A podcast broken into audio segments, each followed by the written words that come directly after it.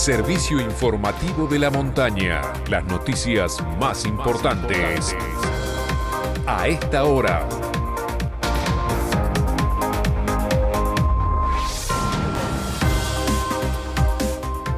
Hora 9 en todo el país. Temperatura en San Martín de los Andes, 2 grados 6 décimas. Humedad, 59%. Cielo despejado. Informe del Cerro Chapelco. Hoy el centro de esquí expande la zona de acceso a peatones en la montaña, a la vez que las áreas esquiables quedan más reducidas por la falta de nevadas. A partir de hoy, y mientras dure esta situación, informan que los peatones podrán subir en telecabina hasta plataforma 1600 y allí tomar la silla Gref para llegar a plataforma 1700. Los medios de elevación habilitados hoy para la práctica de esquí y snowboard de nivel principiante únicamente son telecabina, silla 63, silla Gref y Magic Carpet. Por las temperaturas altas que se esperan durante el día es posible que al mediodía Algunas pistas deban ser cerradas. corte programado de energía. Será entre las 13 y las 15 y afectará al ex hotel Sol de los Andes, Sectores del barrio Cantera, Casa de Tierra Llana, Catritré, Paihuén Pilpil, y Quilaquina en su totalidad.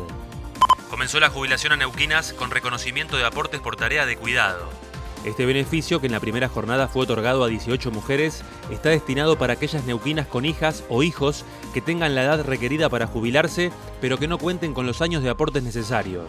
Ayer se presentaron 35 mujeres y de ellas 18 pudieron completar el trámite para aplicar a la nueva disposición nacional que reconoce un año de aporte por cada hijo y dos años por cada hijo adoptado.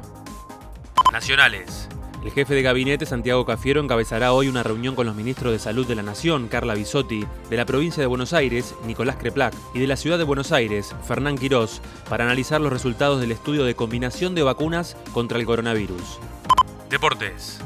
Juegos Olímpicos Tokio 2020. Las Leonas son finalistas. Con dos goles de córner corto de Noel Barrio Nuevo, la selección que dirige Chapa Retegui dio vuelta al resultado y derrotó 2 a 1 a India. En la final, Buscando la medalla de oro, enfrentará a Países Bajos.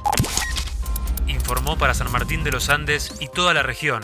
Santiago Frione.